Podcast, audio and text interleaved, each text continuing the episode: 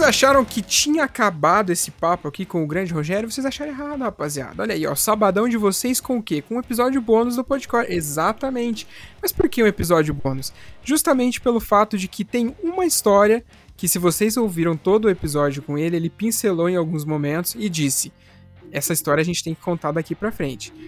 É, é exatamente isso que a gente vai fazer. A gente transitou para um episódio específico para ele contar uma das histórias mais marcantes, acredito eu, que aconteceu na vida dele como pessoa e como músico também. Enfim, Rogério, você já é de casa, né? Não precisa se apresentar novamente. Então vamos começar falando dessa parada aí que, que você pincelou e eu acredito que a galera ficou curiosa, né? Porque muito provavelmente a galera que escutou o episódio assistiu isso, não, não sei se é ao vivo ou gravado depois, enfim mas a galera tem curiosidade de saber como foi o caminho para chegar lá e o pós do que aconteceu. Enfim, conta pra gente essa passagem maravilhosa sobre, da John Wayne lá no Rock in Rio, cara. Olha aí, olha aí, essa história é interessante. Essa daí ficou de fora do outro episódio, mas não poderia ficar de fora do bônus aqui do Sabadão da Galera. Muito bem. É, acho que é mais que notável que esse foi um feito muito importante na carreira da banda e, e como eu costumo dizer, não só na carreira da banda, mas também muito importante para toda a cena underground brasileira.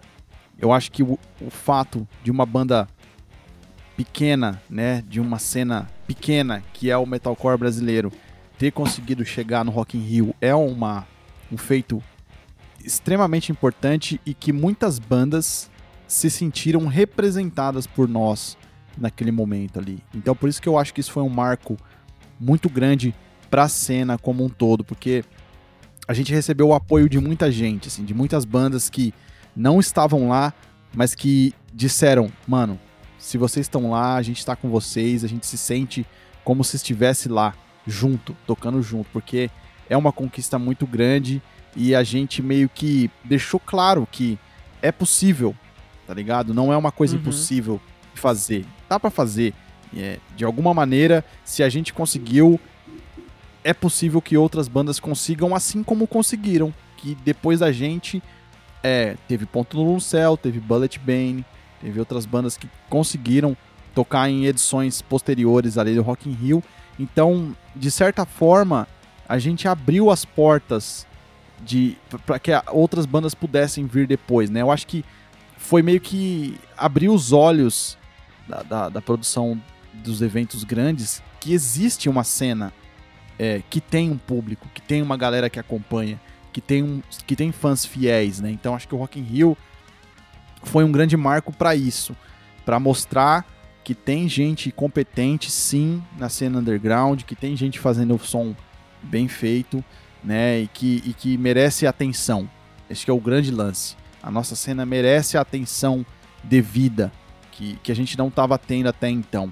E a gente provou que a gente pode sim alcançar e alçar voos maiores aí, é, independente de se a gente é uma banda pequena ou média ou grande, não importa. Se a gente tem um trabalho é, sólido, bem feito e tem uma cena que está aí batalhando, a gente merece sim é, chegar lá. Mas enfim, a história toda do Rock in Rio começou é, algum tempo antes ali. A gente tocou em 2015, né? Em 24 de setembro de 2015 é, uma quinta-feira. Essa história começou praticamente um ano antes é, do Rock in Rio. Então, assim, o nosso batera, Edu Garcia, ele é um cara já um pouco mais velho que a gente e ele trabalhou já muito como drum tech, né? Então ele, uhum. ele sempre é, boa parte da carreira dele foi trabalhando como hold de bateria para outros bateristas. E algumas das oportunidades que ele teve de trabalho foi trabalhar com alguns bateristas importantes, como Igor Cavaleira, que já foi batera do Sepultura. Ele trabalhou com Jean Dolabella, que também foi baterista do Sepultura. Ele trabalhou com Eloy Casagrande, que hoje é baterista do Sepultura. Uhum. Ele trabalhou com outros grandes bateras, como o Fernandão, né? O Fernando Schaffer. É, mano, o Edu era um cara foda na, na, nessa parte de que os caras chamam de graxa, né? Que é a galera que trampa nos bastidores da, da música então ele conhecia muita gente, assim, né? Ele, ele trabalhou para muita gente, para produtores de eventos, para empresários de bandas e tal. Então ele, ele era um cara conhecido por ser um dos trabalhadores ali, né, da cena. E uhum. num desses, uma dessas, trabalhando por aí, ele trabalhou para é, a Mônica Cavaleira, né, num evento chamado 70,000 Tons of Metal. Tá ligado? Esse é tipo um cruzeiro de metal. Uhum, uhum. Esse evento é bem conhecido e tal, né? E o Edu ele trabalhou algumas vezes nesse evento que era feito, né? O casting ali era feito pela Mônica Cavaleira, que é ex-empresária do Sepultura. Ele conhecia ela já de muitos anos por ter trabalhado para ela nesses eventos. Ela, coincidentemente, era, não sei se ainda é, mas na época ela era uma das curadoras do Rock in Rio.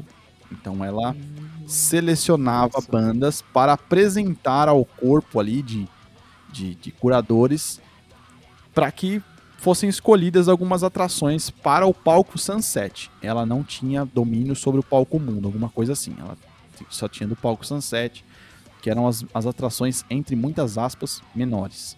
Então o Edu sabia disso e ele, em algum dado momento, ele falou: Ó, é, eu sei que você trampa lá nesse esquema e eu sei que é difícil, né? Eu sei que não é assim, de chegar e só falar e que beleza.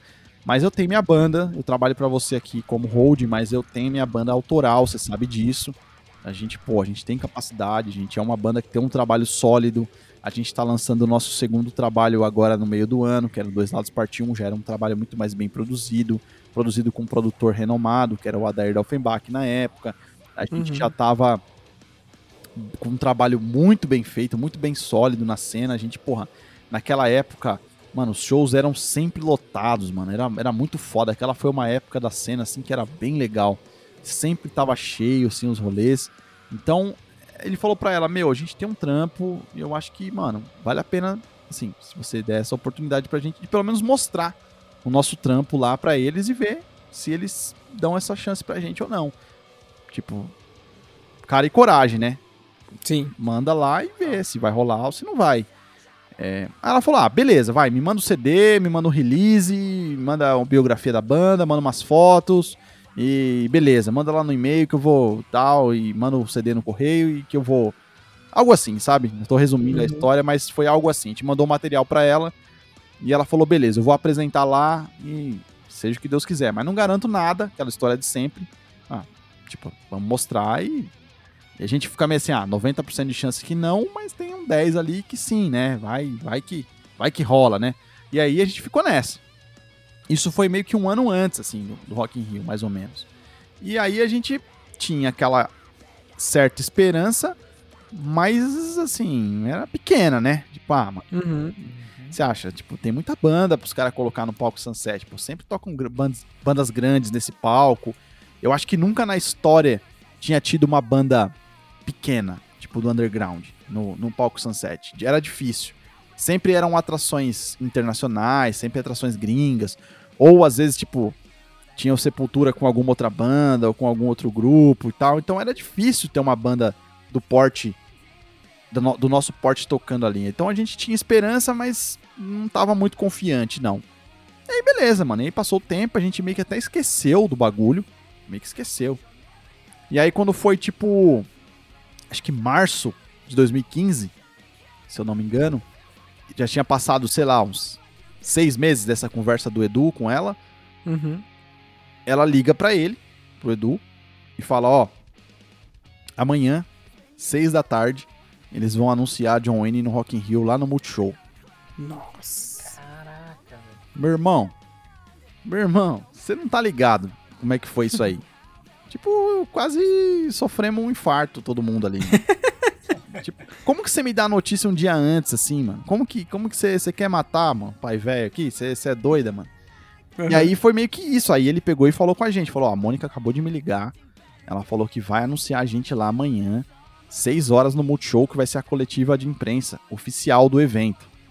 Então, assim, pelo que ela falou, a gente tá dentro, né? E a gente, não, né? Não, não, não, não, não é possível, não, não é possível, não é possível. É mentira, ela tá zoando, mano. Ela tá. tá de sacanagem, né, mano? E aí a gente meio que tava acreditando, mas não tava. Sério mesmo, a gente tava meio que duvidando ainda. Tipo, ah, sei lá, mano. Até eu ver, eu não vou acreditar nessa porra, não, mano. No outro dia, 6 horas da tarde, tava nós lá de frente pra TV, todo mundo ansiosaço pra ver se era verdade ou não. E era verdade, mano. O Rock in Rio tweetou, tipo, palco Sunset, 24 de setembro de 2015. Aí era lá, John Wayne, Project 46, Lamb of God, Deftones e acho que Hailstorm na época, uma coisa assim. Pelo amor de Deus. Eu tenho print desse tweet até hoje dos caras.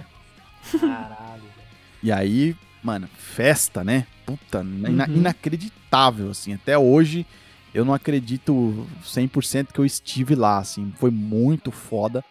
Assim, é, é uma realização pessoal e profissional muito grande, mano. É algo surreal.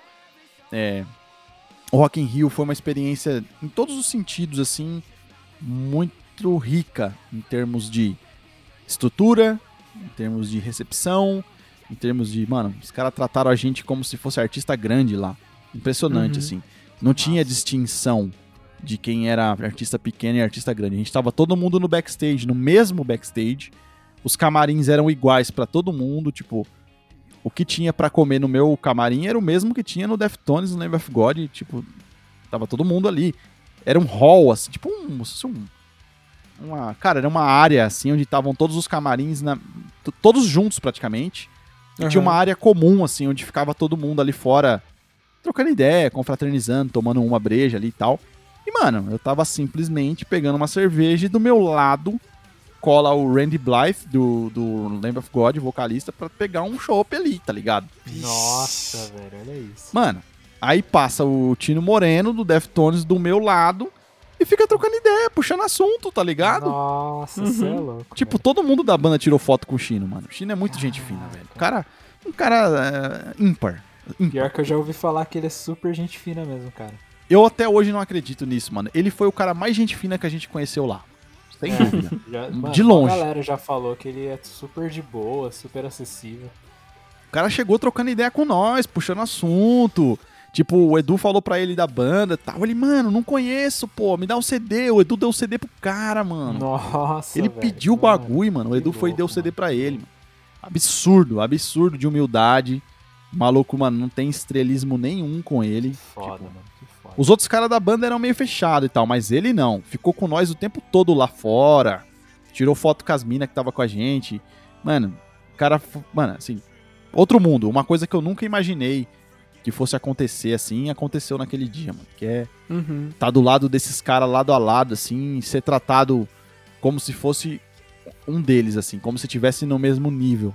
Então isso foi muito gratificante pela equipe do Rock in Rio ter tratado a gente dessa maneira, tá ligado? Como, Uhum. tipo assim, não ter feito distinção, colocar a gente numa área separada, nem nada disso, que já aconteceu em algumas outras ocasiões em eventos bem menores. Tipo, os caras, ah, é banda pequena, tem que ficar lá, não sei das quantas, não pode ter acesso ao aonde tá a banda gringa e tal. Então, assim, isso já aconteceu outras vezes e é por isso que eu falo que o Rock in Rio é diferenciado nessa parte, porque, mano, o camarim era do mesmo tamanho pra todo mundo, tinha as mesmas coisas pra comer e beber.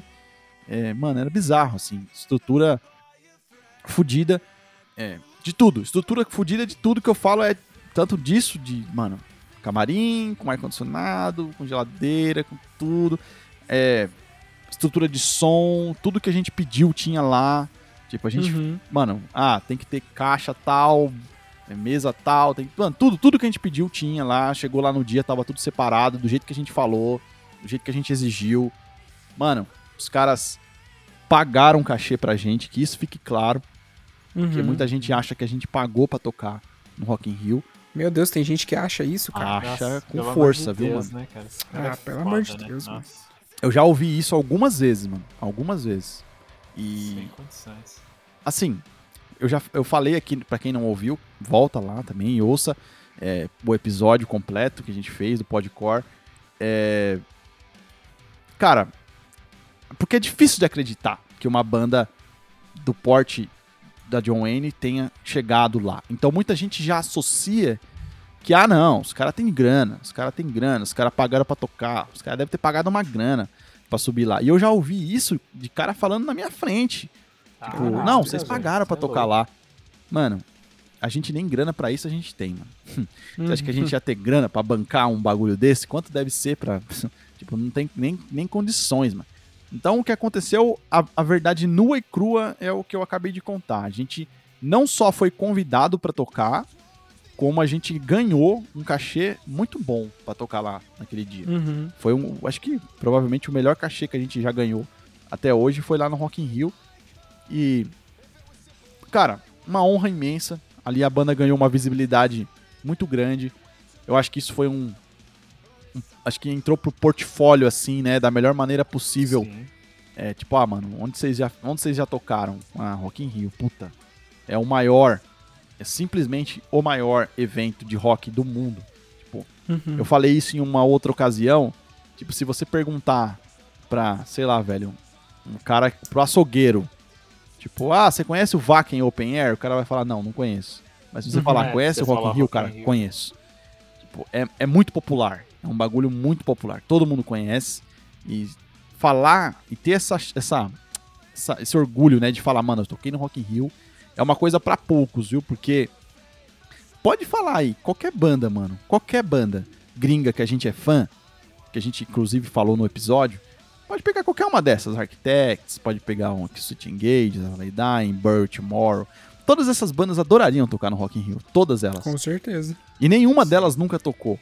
E a gente ter a honra de falar que a gente conseguiu, isso é muito foda. É muito Uhum. gratificante, mano. É, é- chega a ser inacreditável, assim, uma parada dessa. Porque dividir o palco com lendas, mano, que a gente cresceu ouvindo, como o Deftones, o Lamb of God, puta, dividir o mesmo, praticamente o mesmo camarim com os caras, poder trocar ideia com os caras, e, mano, é uma coisa que não tem preço, mano. É, é absurdo, assim.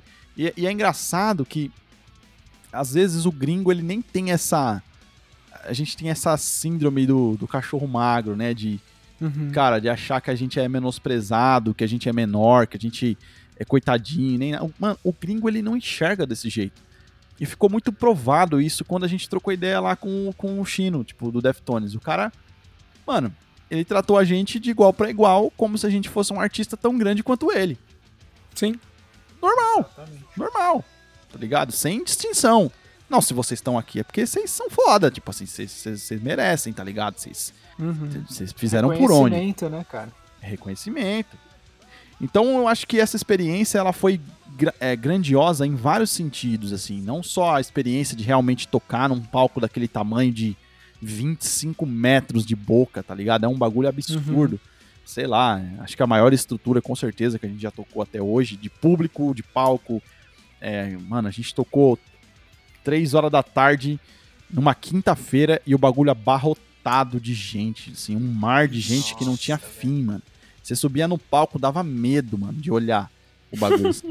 medo, medo, assim, foi absurdo.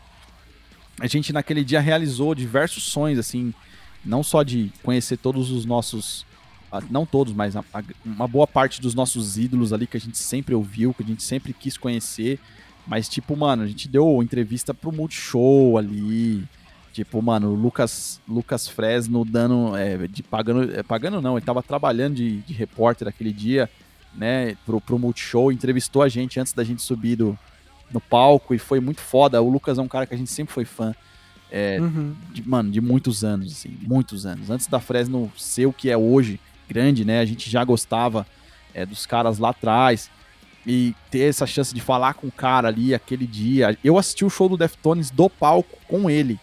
Tipo, tava eu e ele Foda, mano, trocando ideia, mano, assim, falando da, falando da banda, falando, puta, essa música é foda, mano, caramba, eu ouvi essa música lá atrás e tal. E a gente, mano, mesma coisa, sem distinção, o cara não me tratou, tratou de igual pra igual, como se fosse no mesmo nível.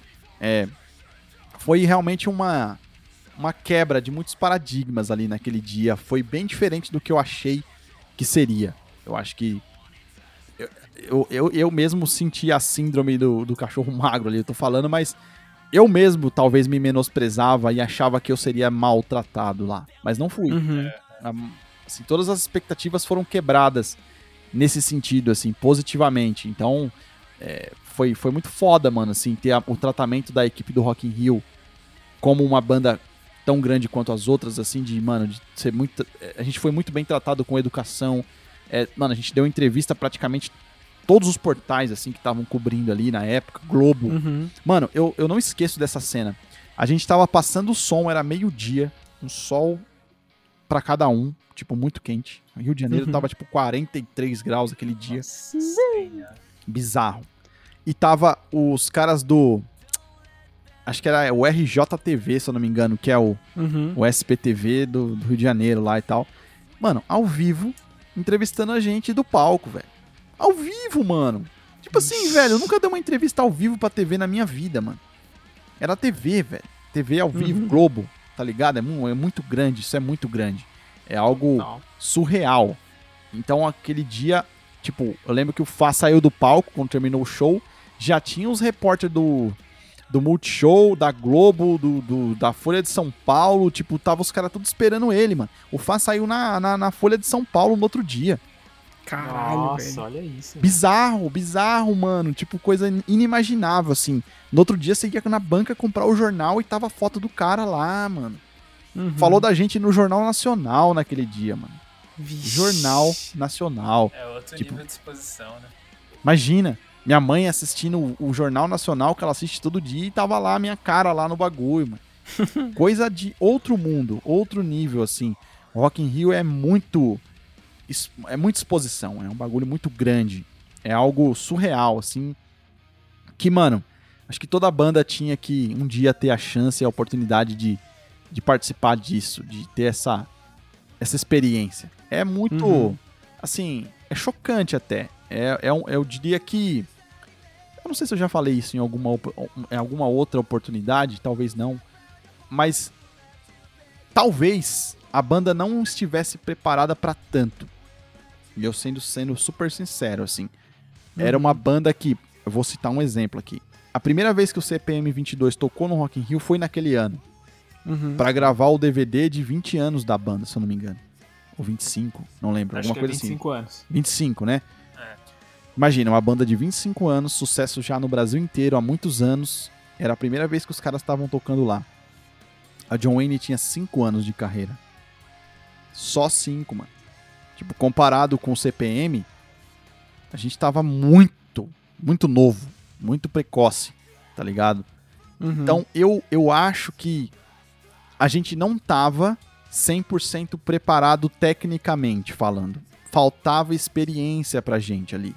Só tô sendo super transparente com todo mundo que tá ouvindo aí.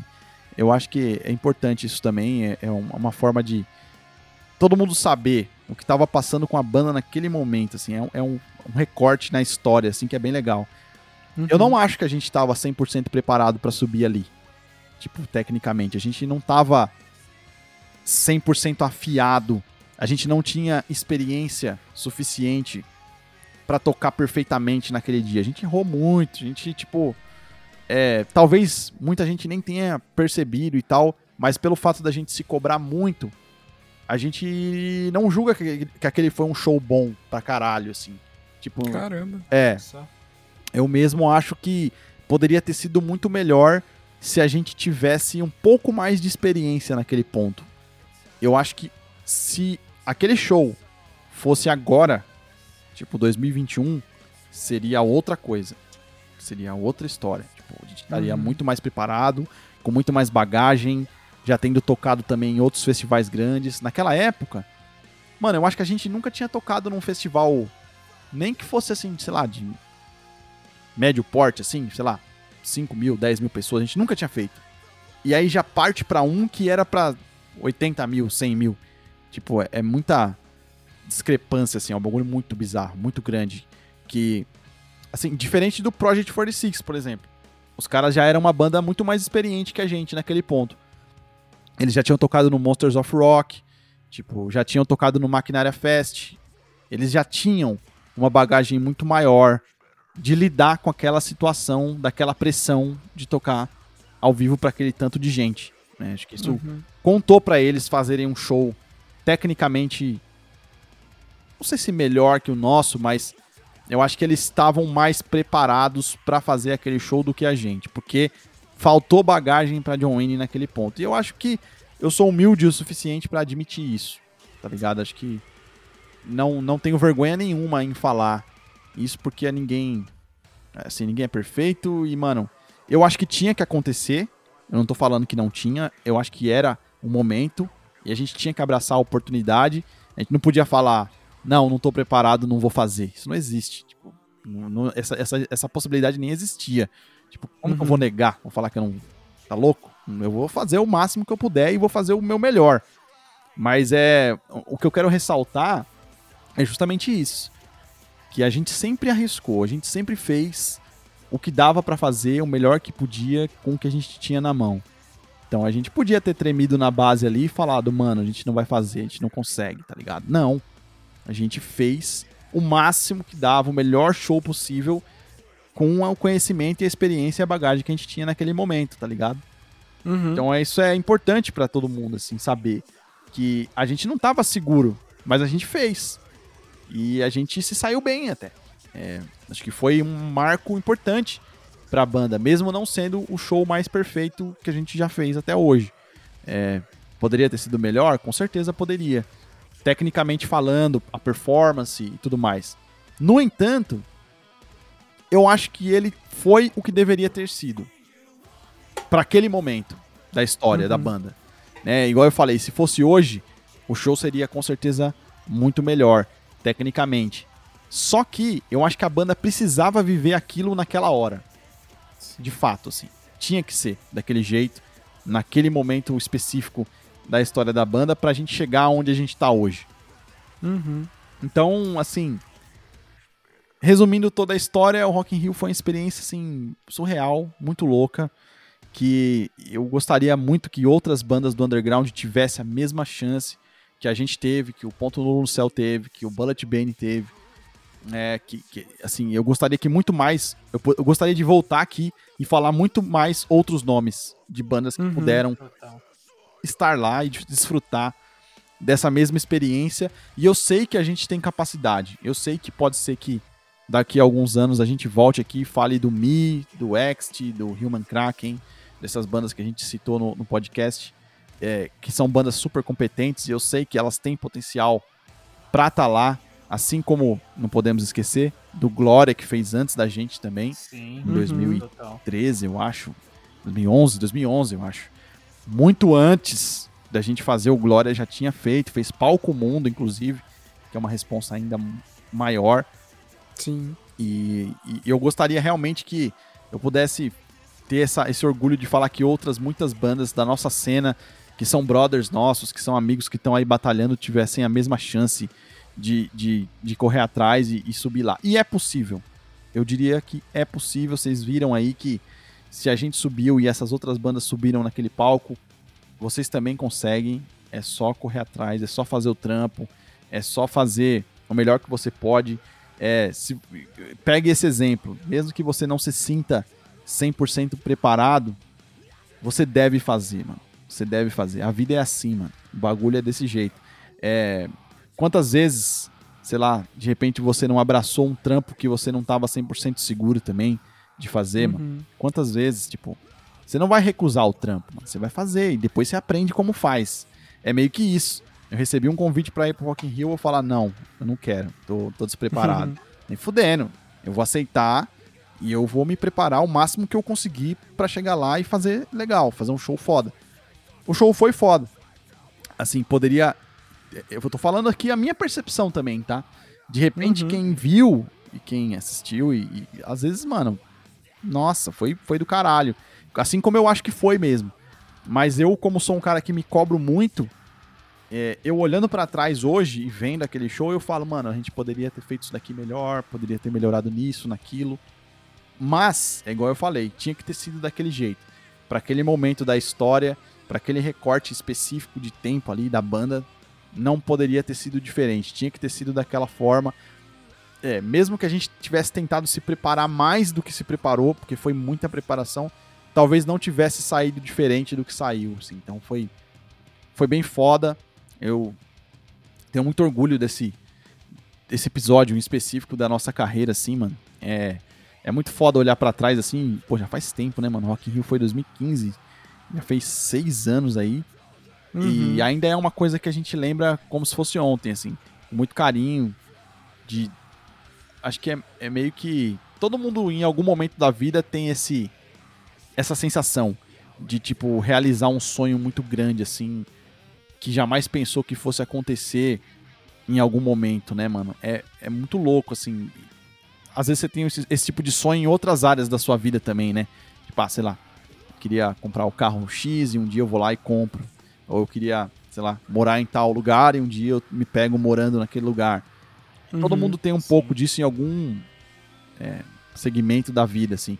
E na, na música o nosso era isso, era subir no Rock in Rio, mano, e fazer um show lá.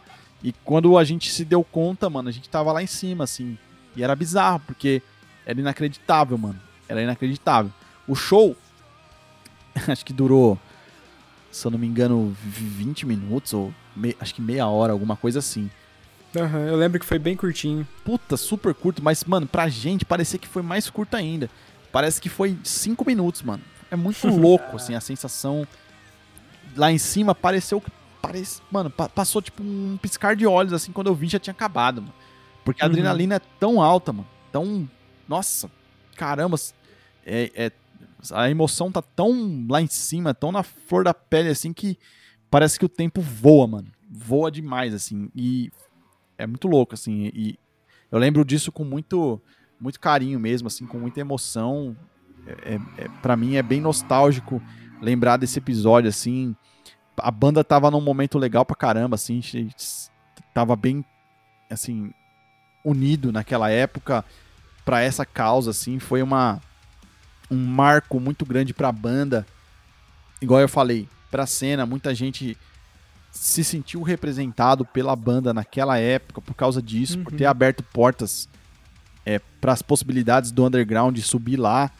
E foi muito foda, porque só pra gente finalizar e eu não me estender muito mais nisso, mas a gente achou que ia chegar lá também e não ia ter público nosso.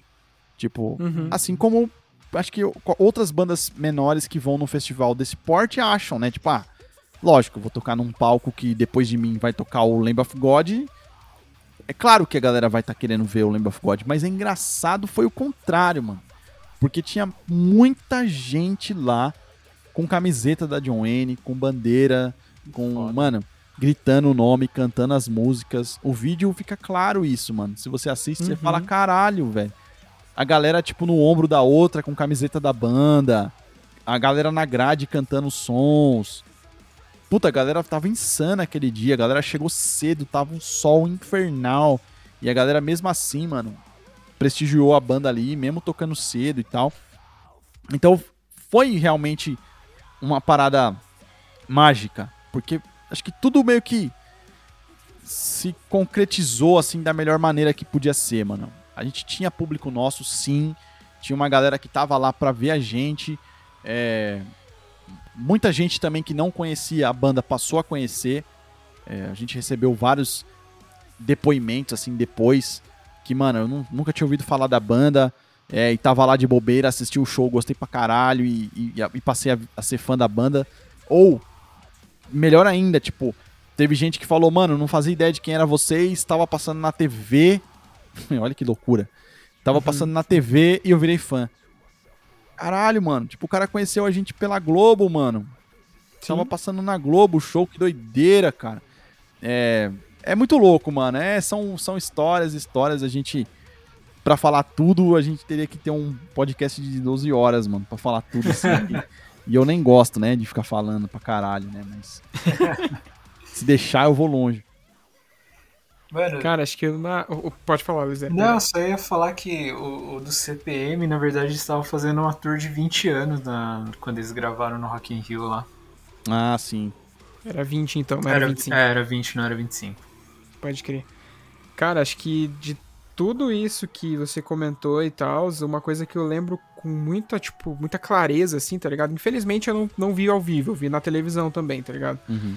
É aquela cena do Fá na grade com o pessoal, tá ligado? Nossa, aí, Cara, aquela cena. Eu, eu lembro dessa cena, eu arrepio, tá ligado? Na hora, tipo, tá ligado quando você fica extasiado olhando a parada? Eu vendo aquilo ali, tipo, e pensando gente, realmente na magnitude de tudo, tá ligado? Uhum. E, tipo, imaginando vocês lá, tá ligado? Mano, sei lá. É uma coisa que eu sempre, tipo, sempre que falo em John Wayne, vem essa cena na minha cabeça, cara, porque foi muito foda. Realmente, mano. Isso daí eu acho que foi o ponto alto do show, não tem como negar que acho que não só você, mas a gente também. A gente como banda, sempre que fala disso, do Rock in Rio, essa cena é a que vem na cabeça porque marcou muito, mano. Marcou muito. Aquilo uhum. ali foi foi um ato quase que heróico ali do Fá de fazer aquilo de, mano, de ter a coragem de chamar no peito essa responsa de, mano, se jogar na galera ali, cara, foi assim, eu acho que ele foi o único que fez isso naquela edição do Rock in Rio. O uhum. Mike Patton tentou fazer, caiu, a galera deixou ele cair. Né? o bagulho foi, foi bizarro, foi esquisito pra caramba. Mas o Fá, ele, ele, ele, mano, ele. Puta. Acho que. Não, não só corajoso, mas como ele teve o, o timing da galera. Ele foi, tipo, mano, um frontman de verdade ali. De, de saber a hora de fazer, de, de tomar a decisão de fazer aquilo ele sempre fazia isso nos shows da, Don, da John uhum. Wayne, tá ligado? Mas eu não acreditava que ele fosse fazer isso lá. Eu falei, mano, lá é outra história, né? Tipo, mano, uhum. primeiro que eu. A gente já, já antes de, de ir pro show, a gente já tava na dúvida se ia ter público nosso lá ou não e tal. Mas eu acho que ele teve o feeling de saber que tinha. E tipo, mano, essa galera vai me abraçar e o bagulho vai ser foda e eu vou fazer. E, e deu super certo, né? Acho que a cena Igual você falou, sempre que fala de John Wayne, eu acho que essa é a cena que mais vem à cabeça. De tudo que a gente já fez até hoje, é a mais marcante de todas, essa cena. É, tem uma foto, mano, que circula na internet aí também, que tiraram da pista dele uhum. em cima da galera, assim. Nossa, que aquela foto é foda, mano. É bem absurdo mesmo. O Sim, que, tô ligado que, foto é. Nossa, é, é, é, lindo aquilo ali, mano. É muito foda. Uhum. E ele cara, ele, ele se realizou naquele dia, né? Ele, puta, aquilo ali, depois daquilo, ele falou, mano, acho que zerei a vida, né? Zerei uhum. a vida total. Como artista, como músico, acho que todo roqueiro gostaria de fazer o que ele fez ali naquele dia, mano. Rock in Rio realmente marcou, mano, uma vida para uma vida inteira. Acho que pode passar quanto tempo for, mano. Quem viveu esse bagulho vai sempre lembrar disso daí. Com, Com certeza. certeza, sem dúvidas. É, e é com uma história fenomenal dessa que a gente inaugura, certo, Luiz? Exatamente. Um momento. Eu não sei como é que vai chamar isso aqui ainda não, sinceramente. eu não sei como é que vai chamar, mas até sábado a gente descobre e conta para vocês aí na artezinha. Mas já queria agradecer mais uma vez. E, Luiz, desculpa no começo do episódio, eu entrei com tudo, eu não falei que você tava aqui com a gente também, então desculpa. Não, mas o Luiz rapaz, tá aqui, olha só. Tô aqui, gente. Firme e forte. Enfim, mas, Rogério, muito obrigado também por ter dividido essa história com a gente. Agora que um episódio só para isso, né? Um, um drop, né? Como a gente pode dizer. Uhum. E, cara, vocês são incríveis, a banda é gigante, nunca duvide disso, tá ligado? E trampem sempre para isso só dobrar sempre a meta. Demorou? Muito obrigado de vez, de, de novo, mais uma vez. Que isso, cara. Puta, eu fico muito lisonjeado mesmo. Muito feliz de, de ouvir essas palavras de vocês, mano. De coração mesmo. Agradeço mais uma vez pela oportunidade de vir aqui trocar essa ideia, de falar tudo do coração mesmo, mano. Assim, muito. Sou um cara muito sincero, muito emoção, assim. Sou meio até tagarela, sem papas na língua, assim, falo tudo. Até coisas que de repente outras pessoas teriam receio de falar, mas eu sempre. Eu não tô nem aí, mano. Eu falo tudo e, e, e é, é legal ter essa abertura de vocês pra realmente não segurar nada, assim, de se sentir à vontade de falar tudo sobre tudo, assim. E eu me sinto muito feliz em poder dividir isso, é, não só com vocês, mas com todo mundo que tá ouvindo, quem é fã da banda, ou quem acompanha, ou quem tem banda também, até pra, de alguma maneira, se inspirar no que a gente já fez, ou aprender com os nossos acertos e com os nossos erros também. E, cara, muito gratificante estar aqui. E mais uma vez, espero voltar outras vezes para fazer aqui mais papos fodas com vocês, manos. Obrigado mesmo. Com certeza. Demorou. Fica aí aberto já o convite pro Clube do Disco. Logo mais a gente entra em contato contigo. Foda, Exatamente. vamos que vamos. Maravilha. Luizeira, mais uma vez, muito obrigado por esse susto que eu te dei. que isso, mano. Tamo juntão aí. Foi um susto bom, né? Quando é susto bom, a gente fica de boas. Maravilha. E você aí que ouviu, Conta pra gente aí nos comentários o que, que você achou desse formatinho. Conta pra gente o que, que você achou dessa história aqui maravilhosa que o nosso querido amigo Rogério trouxe pra gente. E nos vemos por aí, mais especificamente, na terça-feira com o Clube do Disco. Tchau, tchau.